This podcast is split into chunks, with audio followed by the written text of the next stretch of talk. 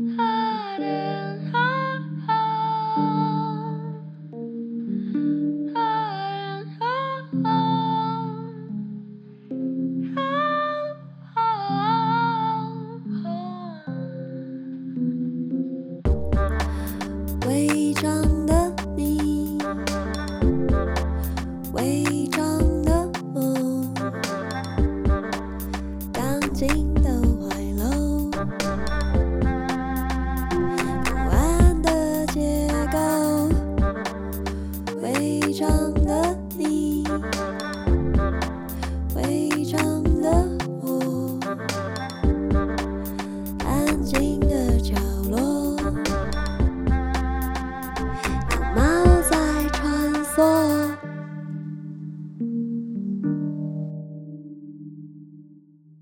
家好，欢迎收听《违章女生 lalaLand》。我们今天是一个特别场，我们在 Lexi Mini 的 Live Podcast。所以今天录影的现场呢，除了我们跟客座主持人跟来宾之外，我们还有现场的一百多位的朋友，后面的朋友，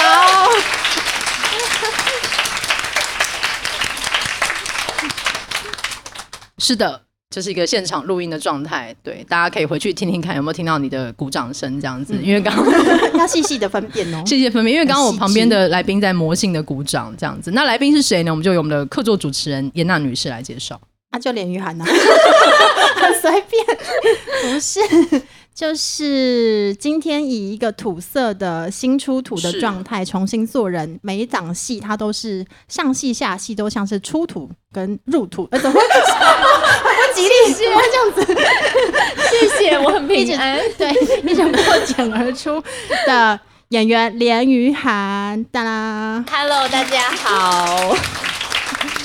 这集也会上在我的 Podcast 三枪阅览室会同步，所以大家可以一起收听。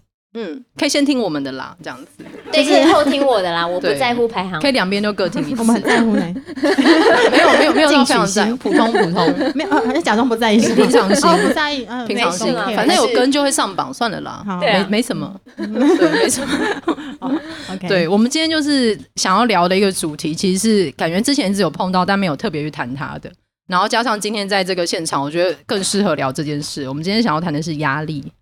嗯，对，对，因为今天来到了现场，瞬间确实感觉到了一股压力。首先是这个座位的安排，有点像是募款餐会，什么很逼近。OK，等下大家记得要捐捐款好吗？OK，也不知道竞标什么。对，竞标连俞涵的心吧，对，大概是这个安排。啊，可是我是一个无心之人呢。你 干嘛这样？你知道，一般如果是热线或之类那种进款，就是募款的餐会，通常会从旁边开始传一个盒子，哦，然后大家放现金进去，然后我们同时还要一边喊说我们今天目标募资是多少，还要打电话进来再扫 QR code。很专业，对对，大概是这样，但我们没有准备哦，对，所以没有关系，对。好，而且你刚刚任意的要拍卖来宾的心，对，来宾好像也没有答应。我感觉到严娜今天非常紧张。对啊，我是紧抱这个树枝，对，有回到大自然的感觉吗？是一个回到大自然的感觉吗？也不至于，因为在大自然中也蛮少机会爬到松柏上面，与树枝尖端紧紧的拥抱在一起。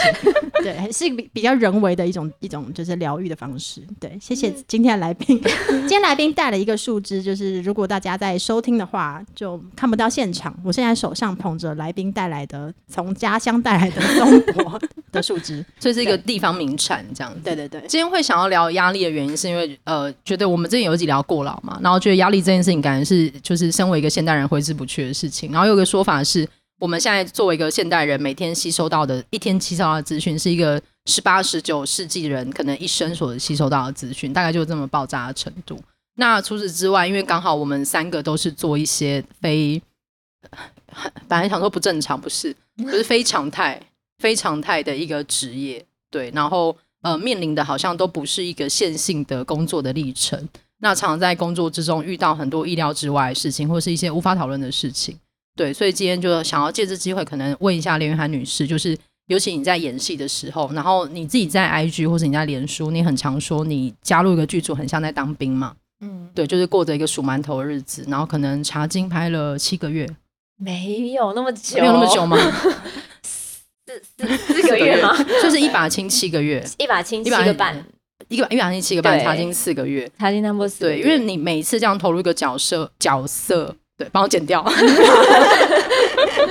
就投入一个角色的时候，他可能不只是拍摄的时间，他还有前置嘛，嗯，然后每次都要学不同的东西，然后尤其是我觉得演员这个行业非常的不人道的地方是，你一上戏他就要开始了，嗯，对，那你要怎么样对抗这个压力呢？还是你有感觉到压力的存在吗？我觉得都是可能接到任务的那一瞬间，你就会知道说，哎，我的生活可能从接下来的几个月都会因为这个角色不一样。所以我觉得在感觉到压力的同时，你会想说，我还是有多少时间可以去准备？然后那个压力可能是一直持续的，可是因为你也没有时间去觉得说啊，怎么办？我做不到还是什么的，因为你就是要做到，就是没有人可以就是。在表演的时候逃跑，所以你就是要带着那个强大的内心，然后还有肾上腺素，就是可能要飞奔，就是前往这个任务。那有时候我觉得很像是某一种，就是你随时那个接到一个公文，然后就是瞬间你就是要突然变身的感觉。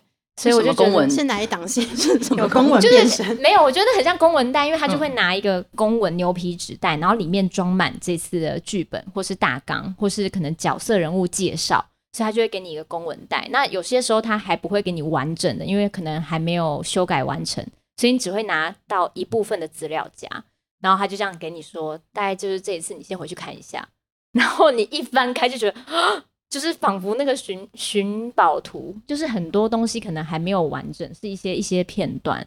然后你在读的过程中，就会觉得说：“天哪，我要怎么样完成这个东西？”那个压力就会默默的从无名的地方飘过来。然后可能就是因为当你拿到那个公文袋，就是确定是你了，你不能逃跑，所以你就是要面对这一切。所以从一开始的惊慌失措到现在，我都是蛮淡定的，就觉得说没关系。就是来什么就来什么吧，反正打开这个公文袋，我就要进入另外一个角色，进入另外一个灵魂，然后就会把他所有需要安排上的那些语言课啊，或是表演课啊，全部都开始排进我 schedule 里。就是我的生活里面，我的部分就会缩到很小，几乎都变成是角色的部分。然后当然会常常会很有很多压力，可是你也很难告诉别人，因为我们收到公文袋的时候，他会写说这个是要保密的。所以在播出之前，或是在呃大家看到这个戏，或是跑宣传之前，我们是不能讲的。那我以前就是很傻很天真的，我想说不能讲，包含家人吗？所以就是我都也没有讲，然后就一个人压力山大，然后就是一个人消失非常久。然后我妈就问说你在忙什么？我说到时候你就知道了。就我也不是故意要搞神秘，是因为他又有保密条款。后来就是。有点太不人道，你就也不跟自己家人讲什么，然后你就消失，这样也很不妥当嘛。就我一开始演戏的时候没有调整这个部分，导致我妈就是非常久找不到我，然后还传讯息说：“请问我可以跟你联络了吗？” 就变得很卑微这样子。然后我就说：“呃，就想说我我现在可以告诉他们我在哪里吗？就你不觉得很像那种就是当兵，就当兵手机还不能用嘛，或是就是你出一些特务啊什么的，你就是要跟原本的生活切断。”所以我一开始真的是一个人就战战兢兢的承受这些压力，然后过了非常久以后，呃，有在演戏很久的学长姐就点醒了我，他就说：“你不能这样啊，你你这样子，以前你拍短片的时候你可以这样消失一个礼拜还好，你如果拍长片，你这样消失这么久，人家会觉得你很奇怪，你多少还是要有一点现实生活中的联系。”所以我才比较放松一点，稍微跟人家讲说我在干嘛，要不然我以前真的非常听话，拿到公文以后。一个人默默埋头苦干，然后不敢告诉别人我在干嘛，所以会那那段时间会跟日常生活中的所有的元素都切断，是吗？就是会切的比较就是压缩，就尽量没有不必要的交流，我就是很少。然后可能也会依着角色的性格去做准备，例如说这个角色他可能呃呃父母双亡，我就想说，那我家里太温暖了，那我现在先不要跟家人联络。所以就的确会影响到我生活，所以我妈和我爸才会找不到我嘛。然后可能就是他们会透过那个 FB 啊、IG 知道自己的女儿在干嘛。我后来想一想，我这样真的太过分了。身为一个会失踪的女儿，所以我后来就是有短暂，就是中间还是会联络一下。对，一开始会太投入角色，然后会把自己的生活影响的蛮严重的。嗯，所以你是可以有意识的去调整我的比例有多少，在准备还没有上戏之前，这个工作就已经在做了。对啊，就是大家可以感觉到我又要进入到另外一个角色了。例如说我的环境背景音，例如说今天要呃演一个可能讲台语的角色，我的环境背景音全部都会是台语歌，然后还有台语的所有可以听到台语的东西，然后我的环境音就会变成台语的。然后我可能也不会去管别人听不听懂我讲的台语，我就会打电话给我会讲台语的朋友，逼他听我讲台语，然后用一个半小时就跟他说：“你这一个半小时忍受我，我们只能用台语。”就很像我们以前学英文，就是你现在只能说英语这样子。然后我那个屏东的朋友就会很忍不住，就一直想要纠正我，就说：“没关系，你就纠正我，你就是怒骂我，就是对我很严格，让我就是。”至少在台上的时候不要那么丢脸，所以现在对我越严格，对我是越多帮助，所以我就会一直让自己陷入一个台语的世界。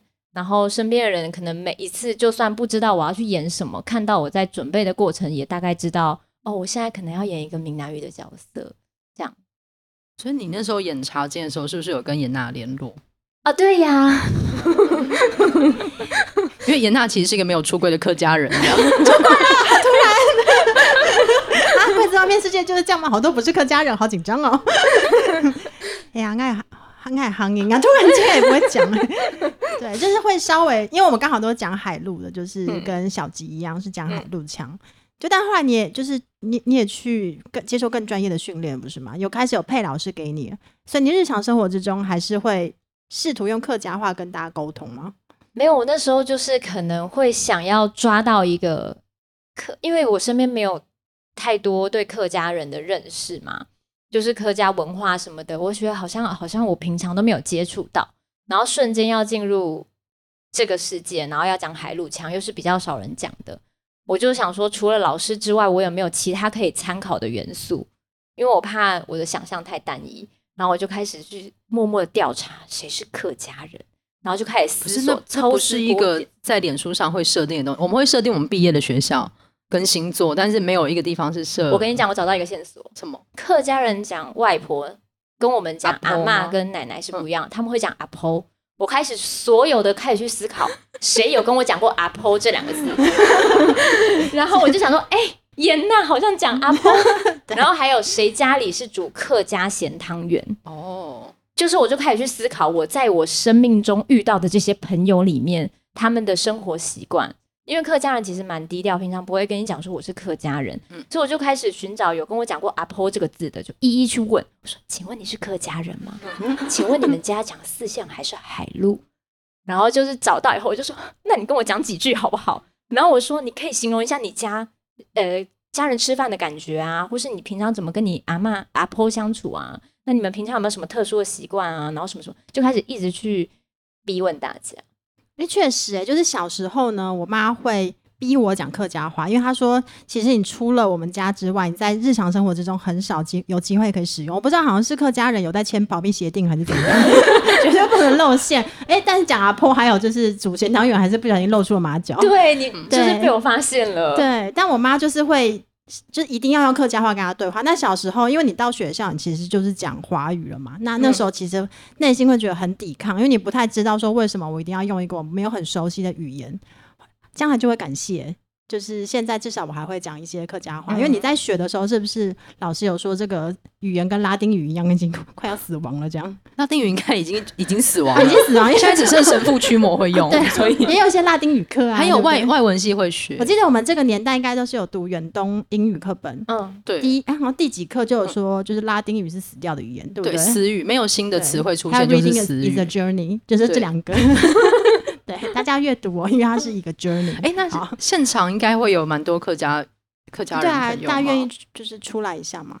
打开柜子。哦天哪，我们的 VIP 也是客家人，久的朋友没有？我不知道哎。哦，我们现在在录音，你知道吗？我太忘情，我又开始认清了。因为而且我觉得演过这个角色以后，我对所有就是客家的那个连结，就是突然很强。你说由咸汤圆开始发射出去，对，就发射像蜘蛛人一样，还有激酱。激酱哦，激酱，因为有些人好像不会特别沾激酱，或是知道激酱的吃法，所以呢，就是大大概从饮食方面啊，嗯、还有梅干扣肉什么的，然后我就觉得天哪，就顿时非常有连接，因为你进入到那个角色，然后也就跟大家一起学了课语，而且老师会说，你们真的是要好好的努力的让呃海陆腔让大家听到，觉得这是一个很美的语言，因为他说，嗯，如果台语算是在急诊室的话，客语就是在加护病房了。所以就是很少人讲的话，它就会慢慢消失。那我们要让它被看见、被听见，然后也融入一点点生活。所以就算只是几句，他说有时候学语言最快的方式就是跟身边的人讲一下。但是你突然要跟身边人讲客语有点难啊，所以我就想说，不然就是讲一两句好了。然后大家有可能会有一点好奇，说这是什么意思？然后就大家跟着问候一两句。就会比较有那种有同伴的感觉，所以我那时候就好像也会跟学姐说：“哎、欸，紧定 什么的。”我就说什么意思？然后我就说真的假的，就是我就顺便翻译，嗯、然后大家可能就有一些短短的发音比较好发音的，然后就为什么之前那时候教我都是脏话？哪有？哎、欸，这你会你会讲脏话啊、哦？会啊，比如说嘞。不要这样，我们比较委婉，我们的脏话都比较委婉。其实好像都蛮文雅的，但他就说某一个字，真的吗？对呀，因为我舅舅他客家人嘛，他开车的时候，现在可以这样录进去吗？可以录吗？还是我们录了以后剪掉？不妥，大家剪掉。而且因为连女士在讲的时候越来越激动，因为我们刚刚在排位置的时候，是我跟颜娜可以互相看到，可以丢接球。可能因为刚刚连女士一直回来一点，你你好兴奋哦！没有，我要看到你们两个。OK，我.现在觉得快要中风，因为脖子有点痛。我等下如果倒下，大家要会帮我急救吗？对，有点担心。你会倒下吗？不知道，因为后脑勺感觉有点紧，可能就是有点开始剥离，这样主动脉剥离，压力太大。可是我我也蛮想知道，就是因为在学语言过程是很有趣，可是因为你的语言学了，你是有实际要上台去演出的嘛？就是你场次要来了，那你不管那句话讲的熟不熟，甚至呃很多戏其实都会有现场改台词的状况。哦，对。对，然后我那时候看那个林君阳导演在受访的时候，好像有很多场次是明明本来设定是汉呃华语讲好了，然后忽然变变成台语或是客语。嗯，对，那演员在现场难道没有办法抵抗，或者是你心中没有出现崩溃的想法吗？没有出现。偷的感觉，我不敢说，可以讲。如果不是客家人，但是你你只会客语的脏话，这样是不是有点冒犯？对啊，不要随便问候人家的长辈。对对对，叔婆希望你还好。对，刚的叔婆。对啊，就是那个在现场会是什么状况？因为你就是硬着头皮要上了，而且你到时候你去第一线要面对这些讨论，其实都是演员。对啊，因为我觉得当然是呃，有时候编剧在写剧本的时候，他是坐在某一个地方写嘛。但是像我们演员或是呃工作团队进到现场以后，会随着场景的变化，或是例如说有一些呃场景现现在不太适合执行剧本里原本的东西，我们就会微调。那这个东西都是有机的。如果你是用你很熟悉的语言，你随便要改什么比较适宜的台词都可以。可是如果说是比较不熟的客语，而且导演也不会讲客语。那呃，就是现场就是要立刻请客语老师，或是打电话去给客台的制作人，问他说，如果我们这场要改，要怎么讲？所以其实呢，我觉得大家都是要带着一个很强的心脏，就是的确会有很多突发事件，但是你要把心中的那个东西过过去以后。我们就是每天都有拍摄的，为什么脑波这么多？就要冲破 叔婆的藩篱，看到阿台在前面。对，然后你说叔婆下一关是阿台吗？阿台就是阿奏的。我知道阿台是阿奏，但是阿台是脏话吗？我想确认一下。阿台就是阿台，阿台就是我们要尊敬他。所以只有只有叔婆是这样，我不知道，因为我是新先新学到的。哎，你知道？没有啊，我们家没有在骂你。而且那个画面感觉是那种抗议现场，有第一排是一群叔婆手勾手往后倒。你知道社运就是要往后倒，放轻松，被扛走会比较累。这样，OK OK，好。然后所以抵达阿台之后呢，总之就是你还是要在当天太阳下山之前完成某一些场次嘛。所以就是你就是要打开你的肾上腺素，硬着头皮，然后把你的情绪放下，就是接受这一切的转变。然后我觉得一开始真的很难适应，因为就是会很紧张，而且可能刚开拍的时候，因为虽然我不断的练习客语，可是他真的呃，就是本来不太熟悉。然后你要想象，例如说你去上了八堂课，就把你丢去那个地方生活，对我来说也是，就是我上了八堂客语课，我就要变成一个客家小姐，然后进入到这个世界。然后一开始拍，可能因为场景的关系，所以先从第十二集开始拍，已经到后面了，变得很干练了。然后，所以我一开始我就是很紧很紧，然后跟着我的对手，想说我们两个就是要加油加油。然后拍的时候，我就觉得，诶，远景我都没事哦，我都觉得我我的肾上腺素已经运作的很好，我内心很平衡，我可以顶得住这个压力。可是到近景要特写的时候，拍到我嘴型的时候，我就顿时有点小心虚，我怕我的嘴型讲客语的发音是不对的。所以导演只要一拍到这里的时候，我的表情就很尴尬，这样。然后我后来就问导演说：“导演，你可不可以不要拍我特写，不要拍我的嘴巴，拍我的眼睛什么的？”导演说：“没有人会发现啦，没关系啦，反正你讲什么我也听不懂啊，你就是尽情演就对了。”然后我就觉得导演根本就没有安慰我，所以在那个压力山大的过程中，其实有时候导演讲说：“没关系，我们听不懂，你就尽情演”的时候。我常常就会有一种想要飞踢导演的感觉，但是就觉得没关系，我们都压力很大，我们要撑住，撑住，我们是同一艘船的人。所以我觉得，当你知道所有人其实都是从零开始学这个语言，并没有人是本来就呃很熟悉这个语言的时候，你就会知道我们同在一艘船上。那我们大家就是要扛得住这个压力，然后慢慢的好好的融入角色，然后语言到最后，其实从第一天开拍之后。每一天，每一天，我们都在那个环境，所以其实你到后面反而不太会去想这件事情。然后，甚至有时候突然要转换语言的时候，导演会说：“哎，我觉得你的客语讲得比台语好。”哎，我想说啊，因为我是客家人啊，就是整个内在也觉得自己是客家人，所以突然要转换语言的时候，还是会用客语的逻辑去思考。所以我觉得演戏其实你在这种高压的环境下，但是其实会很多东西它会渗入你的。呃，不管是身体的记忆呀、啊，或是声音的记忆，还有心理的状态，所以演完以后，我就是会对所有客家的事物都依然感兴趣。例如说演那，还这样，我是客家的事物吗？你在你刚刚是在物化颜娜吗？没有、啊，可能跟梅干菜差不多同 同等位置吧。没有说哦，我认识我认识的颜娜是客家人，而且是讲。而且你知道他有一集特别在讲他表妹回来，然后他跑遍了整个台北市，想要做一个客家咸汤圆的故事吗？什么意思？哦，对，就是有在前面。我们说我们那集要做个标签嘛，客家魂，对，客家魂。好，我们我们家对，其实因为在台北好像非冬天的时候比较难买到红白的小汤圆。如果要做客家小汤圆的话，嗯、就要在特定的季节才有办法做出来。这样，那我以前就是因为在在凤林，它这个客家庄，所以市场比较强，就是一年四季都会看到小汤圆。这样，就是对我来说是个文化冲击。因为那个冬天我就是，哎，不是，它是应该是夏天，我就是找不到红白小汤圆。对，大概就是这样。就跟大家提一下，也不是不是什么重点，不用记下来。那一集蛮好听的，很疯。好，对，那那就是因为一开始那个课语老师有给你一个什么客家，就是客家语，它是一个在家护病房的语言，那将会让你反而更觉得某某一种使命感背在背上。那实际上去演的时候，它还不是有让你有很多时间可以练习，把它变成你口腔肌肉能够适应的那种发声方式。你会在里面会有一种天哪，就是我在扛着什么重担的这种感觉吗？有需要花一点时间去适应跟转化吗？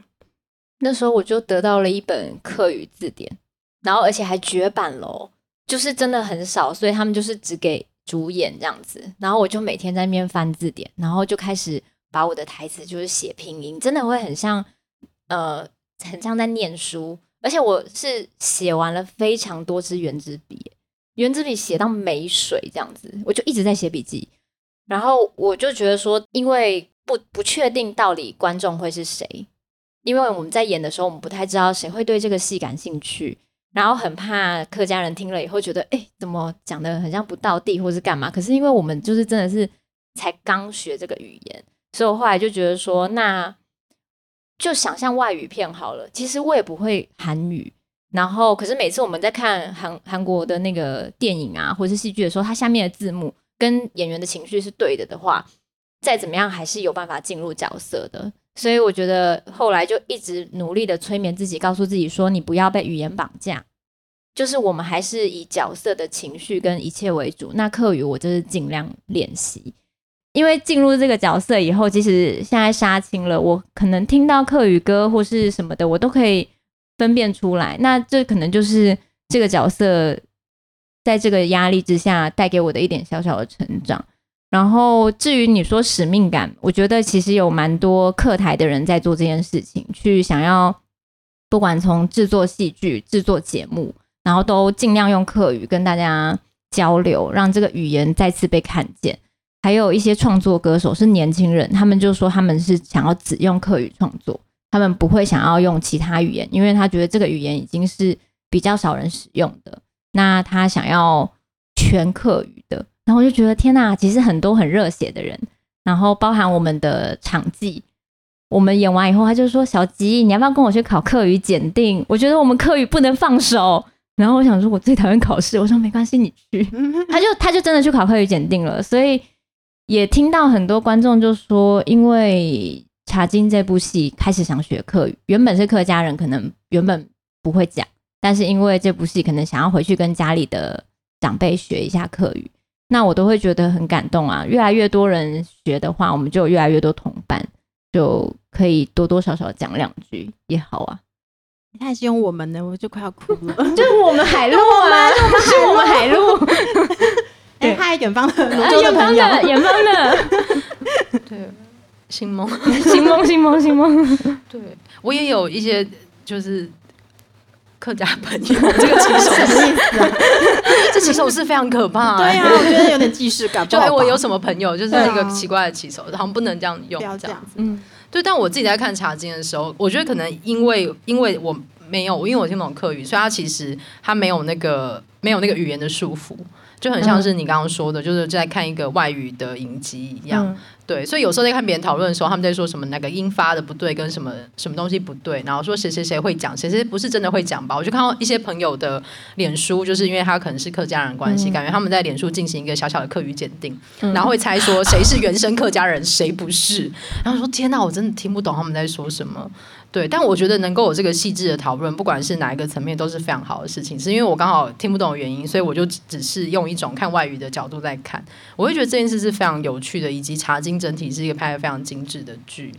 对，但是我想问的事情是，那在这个中间的这几个月之中，他承受的压力，就是这些各个戏之间，你每次遇到一个角色，变换一个人生，拿到一个牛皮纸袋，这个压力，它是可以类比的吗？会因为，例如说查金，他的压力可能来自于语言，嗯、然后来自于某一些时间内的场景，跟他横跨了一个从少女到一个呃变成一个商场女强人的一个一个心路历程嘛。她的心情的幅度是大的，可是如果像是一把琴，嗯、对，他是心更累，在一个大时代里的你的心累，嗯、对。那有的时候像是你也演过偶像剧，偶像剧也不代表心不累。对对吧？可以这样说吗？嗯、因为你有演过华八嘛，嗯，然后华八是一个就是电视台的公务员，你每天就是每每天都在那边上下班，嗯、这可能也没有比较不累。对，那这些东西是在你心中还有一个压力的量表嘛？就是之前不是有寂寞量表嘛？嗯，最低是什么？一个人吃饭是不是？嗯、然后一个人什么唱 KTV，一个人吃烧肉，一个人看电影，嗯、然后最高是一个人开刀吗？嗯，之类的，有个量表。那你心中有个压力量表吗？而且还有舞台剧的部分嘛？哦哦，对对，舞台剧又又又是另外一个状态，对，就是你上去之后孤立无援，无法无法很卡，而且无对无法重来，对无法重来，对。我觉得我可能就是那种呃很喜欢亲自尝试事情的人，就是可能大家跟我讲说啊那个好累啊好难啊，你不要呃去试啦，然后但我都会觉得说真的吗？就是如果只是听说没有身体力行的话。好像没有办法彻底感受这件事情，所以我就是蛮愿意尝试各种不同的牛皮纸袋，就是然后，但是每一次我都会觉得，例如说我经历了一个一把性的大时代，我就觉得说，嗯，我的抗压性已经增高了，我觉得我不会被其他事情打败了。每次当我这么想的时候，就来下一个东西来打我的脸，就立刻下一个东西又更难。然后我想说，我以后绝对不能在内心这么想。就像我一拍完茶经，我想说。我再也遇不到就是一次要学这么多东西的角色，角色就会觉得说不会有同时这么多天才吧，什么东西都会的千金小姐再再有这样的角色出现，我觉得我下一次就一定会比较轻松，因为承受过原本的压力，接下来应该抗压度提高以后我会比较轻松。当我这么想完以后，又遇到另外一个更难的，然后可以说了吗？哎，保密有保密条款，你们有宣传，他们也有宣传了。对啊，对，就下一个古墓奇兵嘛，大家知道。对 对，是台湾版柏拉卡福特，对，他会骑马射箭跟那个，对对对，跟游泳。对，我想说，嗯，下一个怎么更难？还要上山下海外？不是古墓奇兵，我等一下，还是扮演是名字，名字是确定的吗？因我不知道哎，但是他是也是有一个书改编的，他他们有一有试出一些宣传。对，就是下一个可能也是另外一种困难。那我就会觉得，其实，呃，好像你先去预想任何没有发生的事情，或是你会觉得你的抗压度被训练起来。但其实每一次我们遇到事情的时候都是全新的啊，它不会因为你演过多少次戏，你遇到这个角色的时候你就有经验。因为我们遇到的每一个角色都是一个全新的人。那每一个人的人生，你就是投入的话，你就是进入这个人的轮回，所以你并没有经验可以寻，只是你可能心态上会比较淡定。就以前可能一紧张一怎么样，就可能身体会出状况，可能因为太紧张就立刻过敏，或者太紧张就立刻觉得啊手脚冰冷，然后抽筋这样子。可是现在可能比较淡定以后，至少身体上的这些立即的反应会比较减缓。可是心理上的那个压力跟强大度，我觉得还是有在一次一次的打击之下有被训练起来，至少那个肌肉肌耐力比较强一点。可是对我来说，每一次不不同类型的角色，其实都有它的难度。尤其是有时候你觉得看起来很容易的事情，你真的来到眼前，你进去以后，你才会发现想象跟真的去做是两件事。所以，可能以我的个性来说，我就是的确喜欢虐待自己，所以我才会一直一直的去做那些我没有做过的事情，然后一直去跨出我的舒适圈，然后一直去，呃，可能会觉得说，有时候不太可能，因为我们不是机器嘛。有时候演一演，你可以立刻感觉到啊，我好像搬了石头砸自己的脚，我觉得我好像没有把这个角色演得很好，然后就觉得啊，砸脚了，没有关系，下次再再重来，就是在。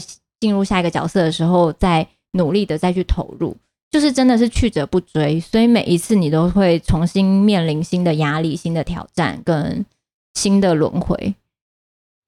对，我觉得其实就这点来说，你真的是蛮乐观的。为什么？我是认真的敬佩哎，因为怎么了？而且我刚刚看你在后面你的表情。你的表情就是一直在慢慢的进入一个京剧的一个状态，怎么四川变？就是没有又又惊讶又恐惧，然后又好像有点佩服，但有点恐惧。这样说，哎、欸，真的可以吗？哎，好像真的可以哦。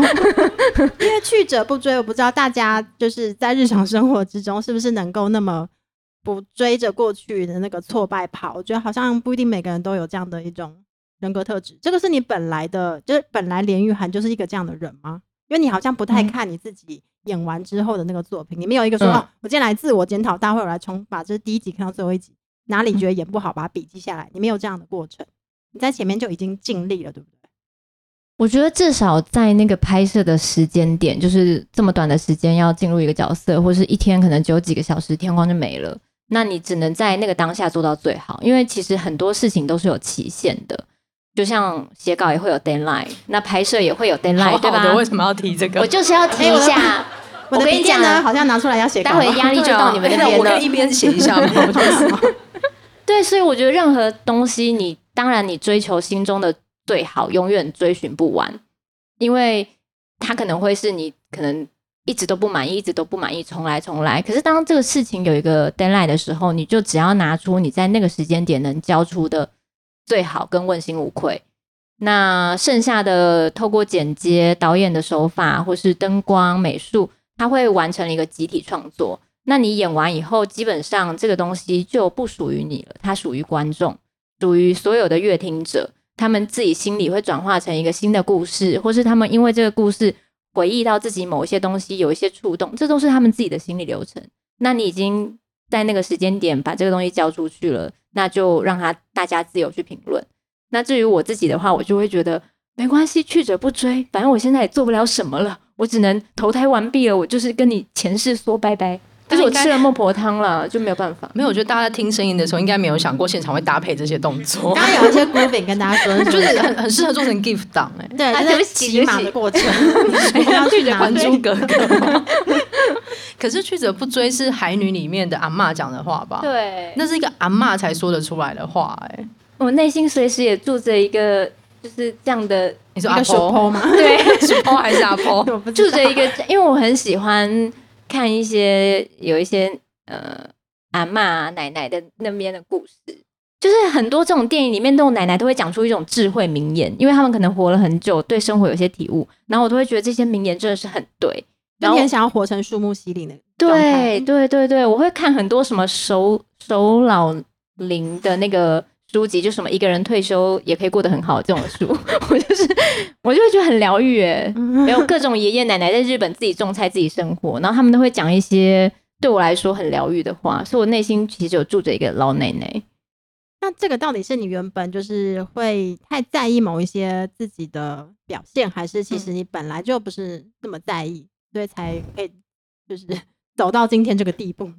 因为我觉得，就是如果你在意，但他也没有办法改变，你只能就是下一次做更好。所以，例如说我现在砸脚了，哎，好痛！我下次记得就是不要搬这块石头，砸到了会痛。所以我就是下一次就着这个经验去避开那个石头，然后再努力的去做好下一件事情。但如果我一直缅怀过去，觉得我那个没有做好，我觉得我再也做不好了，我就是很失败什么的，那我可能就没有办法前进了。所以我就觉得啊，我不要花时间想这个了，算了，石头把它放开，我去下一个地方。所以就算是某一种勇往直前吗？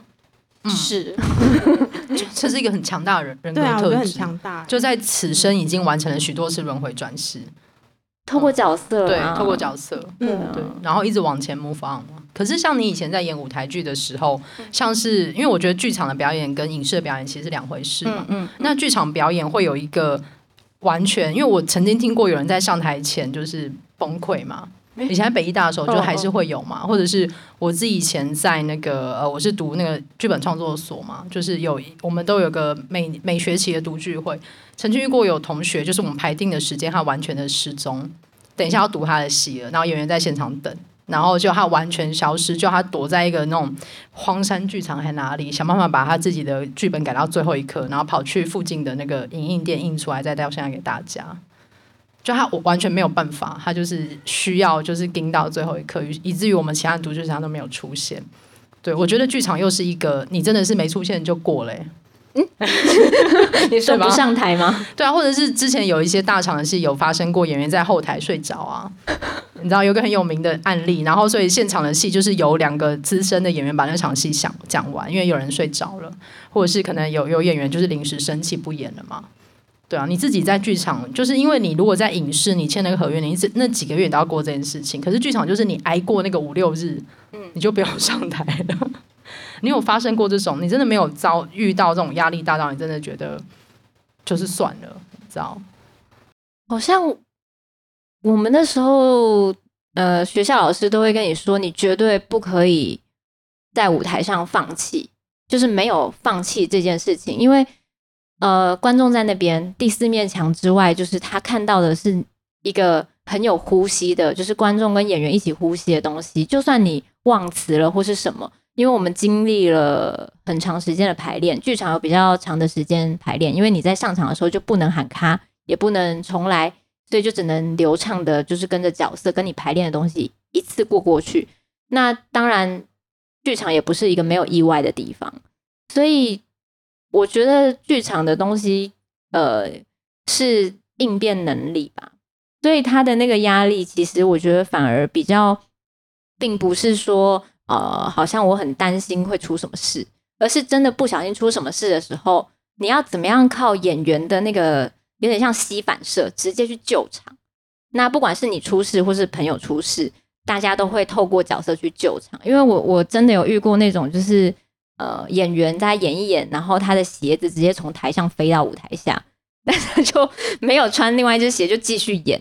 那因为那个时候我不是演员，我那时候是我们都要进技术组，这跟表演组要轮流。我那时候是服装组的，所以我看到我负责的东西从舞台的第四面墙穿到舞台下的时候，我就这样立刻从观众席飞去接住那双鞋，然后想说想办法一定要再把你穿回去。就是，就算我没有在演戏，我觉得其实剧场的呼吸是幕前幕后的人都一起的。但是那个演员也没有放弃，他就是顶多不穿鞋把那个戏演完，然后我们就是之后再去调配，说怎么样鞋子比较不会掉，或是也也有遇过那种可能已经要演了，然后突然那个灯勾到舞台的道具，所以转不动。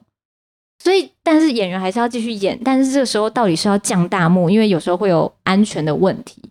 可能在演的过程中，你如果灯砸下来，就是这个好像不太妥，所以你就要选择我们现在要先让戏喊卡，还是要继续？当然，就到最后讲大幕。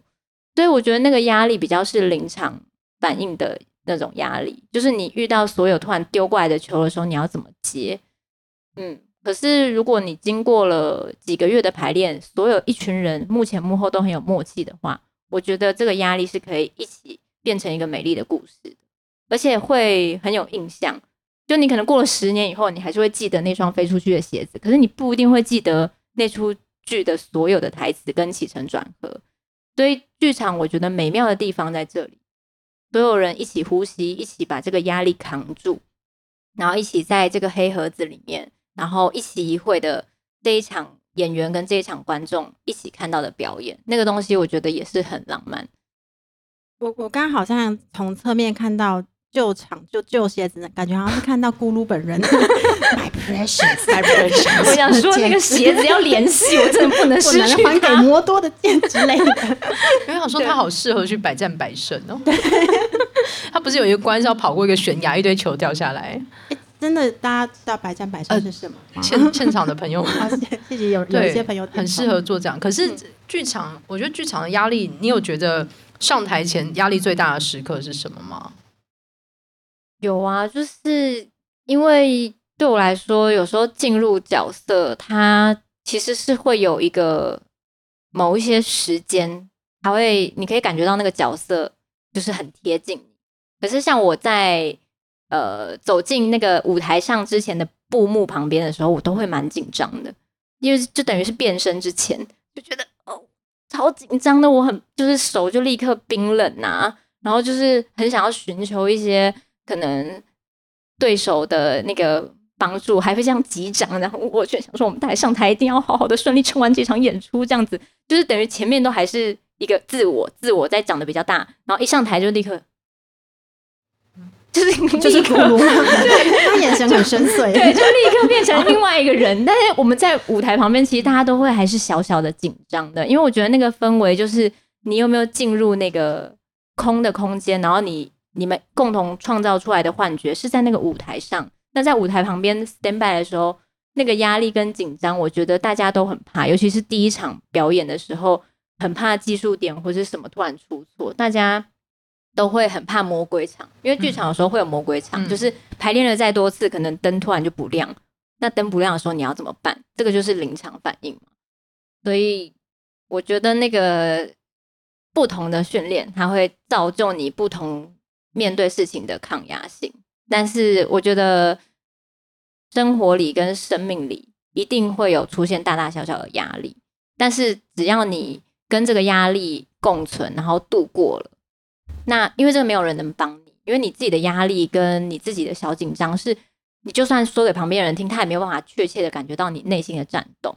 可是你当你跟这个压力跟这些东西，你好好的没有逃避的度过了，你就会 level up。我都这样告诉自己的啦，我不知道其他人讲，我就会觉得 我有 level up，就我内心可能有一个动画。那你你现在觉得你在哪一关啊？如果你有个通关的话，如果满分是九十九，嗯，你你现在有觉得你在哪一关吗？你自己觉得你在 level 几？我现在觉得我进入到退休的状态。为什么？为什么？今天直接宣布退休的？没有，我就觉得有一个退休的心情，嗯、因为我是那种很喜欢尝试不同领域的事情的人。那我就觉得，哎、欸，剧场的表演有尝试过了，就是那种现场的，然后影像的表演，短片 MV，然后电视剧 on 档戏，然后没有剧本的什么，就是那种临时的各种。状况我都遇过了，然后，呃，现代的时代的，然后我那时候就觉得说，每一个项目我都就是有一个 checklist，就是啊，我做到有体验过了，我就至少有这个经验，我就会打勾。然后那时候就是一直都没有演到电影长片，哎，那我去年就拍到了，所以我就打完最后一个勾，OK，退休。我不知道是不是因为你是剧场出身，就我刚刚听你在描述剧场，我觉得还那个共振真的蛮美的，因为它很多就是你在演的时候，你就知道说今晚结束那个当下性，它是不可真的是不可追回的。在台上表演完之后，就算错了一百处，但是因为彼此整个团队都是有一种信任感，能够彼此把彼此接住，知道说这边错了，可能旁边演员多少会救，下面的服装组会全心全意接住那双掉下去的鞋子，是有这样的一种团队信任。那另外一方面，那个创作同时也是那个当下性，也是台下的观众跟你们一起。刚刚你刚刚说共同呼吸嘛，嗯，这个跟在就是拍影视，因为影视它最后最后他演员应该是更被动的吧，对吗？因为你不知道你最后会剪成什么样子，那那个不可追回感会会更大吗？还是说因为你从剧场出身，所以你就也觉得算了，反正那个当下性你已经很习惯了。我觉得有可能，的确是他说的，就是剧场出身的，我们不可能会去有机会看回放，就是演完就演完了，然后现场的观众在哪个地方笑，你也没办法控制观众，所以每一场的节奏都不一样。那影像表演，当然你演完了，经过后置，然后配乐什么各种氛围的创造，它就会是另外一个新的东西。但是因为你也是演完了，所以我也是带着那种，就是演完了这个角色就。轮回完毕了，我就进入下一个角色了。所以我的确可能因为这样的关系，我就会没有再回去看。可是，在拍影像的时候，现场是嗯，基本上不会有那那个观众，而且大家都看到片段，嗯、因为今天可能只拍这一场那一场，所以你表演的对象变成是镜头，你也听不到人家的呼吸，因为你发出声音收音是嗯，就是谁谁刚谁刚刚手机响，就是你看，就是大家并不会鼓励你在，例如说你演的很好笑的时候。现场的人笑，你现场的人笑，我们就会 NG 了。所以等于是拍片现场，你会更安静的进入角色。哎，刚刚是有什么声音吗？有个音。对，我们也进入了一个，大家有听到吗？他们整点好像外面有有装置，好像是有在冥想的感觉。对，因为但是七点八点的时候都没听到，不知道为什么这个时间来了。大家感觉到了吗？就是有进入到一个声音里面，就是我们这其实是我们全场一起共鸣所发出的声音，是胃部的共鸣吗？对对对，就他发出一个。那我先吃完饭再过来吗？哎、欸，这个也是当下性哎、欸，就对啊，就当下，而且可能收音收不到哦，因为它没有指向性，就像有个嗡的声音这样、嗯。因为我们今天的节奏跟平常在录音室录的其实也不太一样，对，不太一样，因为大家的呼吸啊，大家的那个对有没有笑啊之类的也会影响。你有在乎大家有没有笑吗？多少有点在乎吧。为什么假装不在乎？因为你都会 突然间，因为你都会假装不在乎。没有，我一直都很在乎啊。可是你不一定会承认你在乎，有吗？你会做出个很豁达的样子。没有，就像我们我们我们看到我很豁达。我们当晚在彩排的时候，他假装不在乎，也表示什么也没有在乎什么。然后结果要上台之前，他补了他的口红。没有，我一来这边就告诉我，就希望灯光师可以把我照成不像平常的我啊。对，然后你、啊、你在上台前是不是补了口红？我本来就说我要补口红啊。OK，好。是小光说他今天说，嗯，哦，我都没有化妆就来了。我们旁边说，哇，那你本来皮肤就这么好。说，嗯，对啊，就擦乳液而已。不是因为他，人家问我说你连底妆都没有上，我就说底妆那是什么？然后他说就是粉底，我就说嗯没有啊。嗯，对，嗯。是谁比较不在意？我交给大家评断啦。对，在下面留言。我没有在意啊，我本来就不是在意的设定。OK